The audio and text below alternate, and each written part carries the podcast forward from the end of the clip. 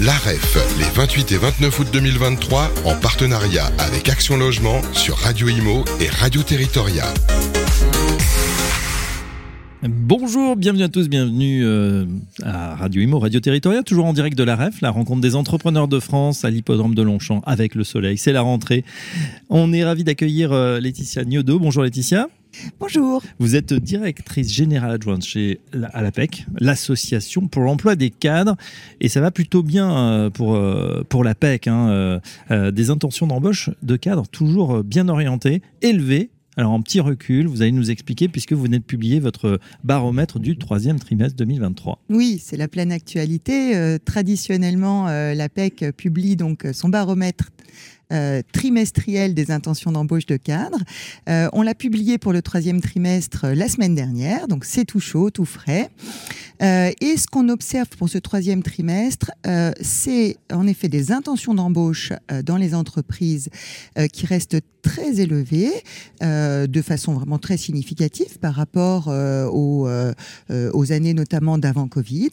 mais on observe sur ce troisième trimestre quand même un léger fléchissement dans ses intentions de recrutement cadre, notamment du côté des grandes entreprises. C'est plutôt stable euh, au niveau des PME et des TPE, euh, mais on observe quand même 5 euh, points d'écart avec le trimestre précédent dans les grandes entreprises. Donc aujourd'hui, on a 12% des entreprises au global qui ont prévu de recruter au moins un cadre sur le troisième trimestre. D'accord en gros une entreprise sur deux dans les grandes entreprises euh, et 18% euh, dans les PME et 8% dans, dans les TPE. Alors, cette statistique, pardon, je vais y arriver, statistique, vous y arrivez, vous avez cette granularité parce qu'évidemment, vous recevez les annonces. Combien il d'annonces à la PEC en ce moment? Alors, les offres d'emploi, euh, finalement, suivent un peu la même tendance. Elles se sont euh, stabilisées euh, au deuxième trimestre à un niveau qui reste très élevé. 141 000 offres de, de, cadres publiées sur notre site APEC FR au, au, deuxième trimestre.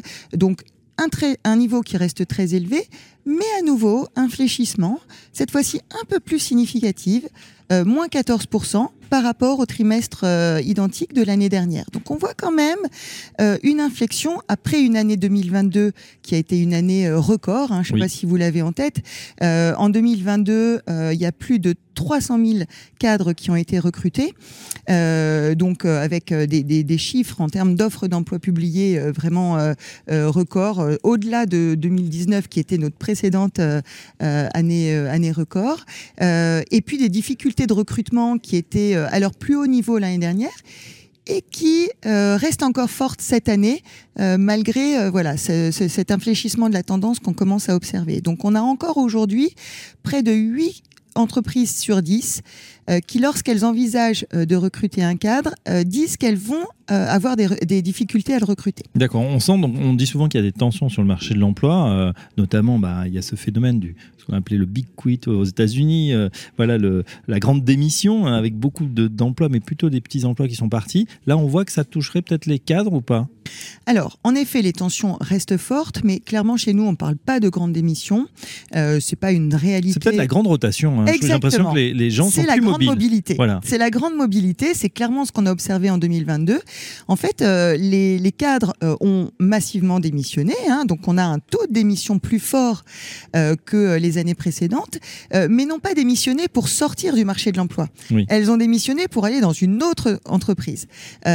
donc, clairement, une appétence à la mobilité et une euh, mise en œuvre euh, de cette mobilité et de ce souhait de mobilité euh, fort, notamment dans l'idée, bien sûr, de continuer son développement professionnel, de, de poursuivre sa carrière sur de nouveaux challenges, mais aussi euh, d'améliorer sa rémunération. Bah, c'est un des points. Bah, surtout en euh, termes de. En ce moment, on parle beaucoup de pouvoir d'achat. C'est vrai que si on peut mettre un peu plus de beurre dans les épinards, c'est pas mal. Oui, et puis, et puis les cadres euh, ont vraiment, à juste titre, le sentiment que le rapport de force sur le marché de l'emploi, avec ces tensions de recrutement que vous évoquiez, bah, est à leur avantage. et donc que c'est en effet le moment de changer d'entreprise, notamment pour améliorer sa rémunération. Oui, on... ils sont également, ces cadres, beaucoup plus à l'écoute des opportunités opportunités qui, s'offrent à eux.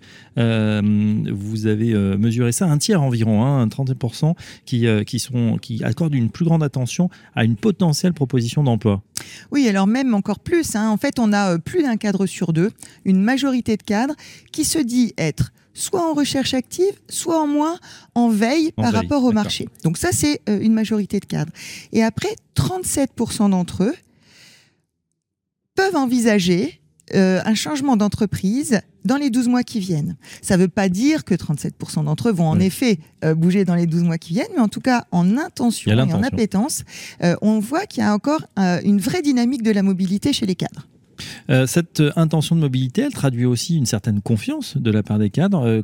si on compare par rapport à cette conjoncture économique, on, on se dit, bah voilà, ça peut être un petit peu tendu, on a des menaces de récession, on a l'inflation toujours ils sont plutôt optimistes, les cadres? Oui, la confiance des cadres reste forte, euh, notamment hein, si on se compare euh, au, trimestre, au premier trimestre de, de, l'année euh, qui vient de s'écouler, parce que à ce, moment-là, en mars, il y avait les conflits sociaux, la réforme de la retraite, qui, bon, qui pouvaient jouer sur le moral des salariés en général et des cadres également. là, sur le trimestre, le deuxième trimestre et ce qu'on prévoit sur le troisième trimestre, euh, les choses restent plutôt au beau fixe. Euh, et justement, ce qu'on évoquait, ce, sentiment d'être dans un rapport euh, favorable sur le marché de l'emploi reste, reste une réalité. Justement, qui dit mobilité, dit démission aussi. Vous avez fait un focus sur bah voilà, comment se passe la démission chez les cadres. Comment démissionnent-ils? Est-ce que c'est de la friction? Est-ce qu'ils restent en bon terme avec leur employeur? Comment ça se passe? Oui, alors en effet, cette étude, elle est assez euh, intéressante. Elle est aussi disponible sur APEC-FR hein, pour euh, tous ceux qui sont intéressés euh, à creuser le sujet. D'abord, ce qu'il faut avoir en tête, c'est que 85% des cadres qui ont démissionné l'ont fait avec déjà leur nouveau contrat de travail en poche. D'accord. Hein Donc, on est quand même dans une logique de prise de risque limitée. limitée. et donc, c'est une démission vraiment pour, c'est ce que je vous évoquais tout à l'heure par rapport à la, au phénomène du big quit, euh, pour un autre projet professionnel dans une autre entreprise. Ça, c'est le premier élément qu'on peut euh, euh, évoquer. Le deuxième élément qu'on peut évoquer, en effet, c'est que ces départs se font en général dans de très bonnes conditions. Euh, dans de bonnes relations en tout cas avec euh, avec son employeur. 70% euh, des cadres qui ont démissionné disent que ça ne les a pas empêchés de continuer à s'investir à fond et à garder de bonnes relations avec leur employeur. D'ailleurs, une partie d'entre eux imaginent tout à fait de pouvoir, dans quelques années, pourquoi pas, revenir ah chez leur employeur précédent. Donc, ce qu'on peut ce qu'on a évoqué, salarié boomerang, je sais pas si ça, voilà, ou pas. Euh, donc ça, c'est des choses qui, euh, qui, qui, sont assez fortes. Euh, et puis euh, peut-être euh, ce qu'on peut également préciser, euh, c'est que compte tenu des tensions de recrutement et des difficultés anticipées par les entreprises à trouver les ressources dont elles ont besoin, eh bien, elles, elles ont du mal à, à, lâcher leur cadre qui trouve qui trouve d'autres d'autres projets. et donc, la plupart des cadres démissionnaires ont effectué leur préavis et l'ont effectué jusqu'au bout. Donc voilà.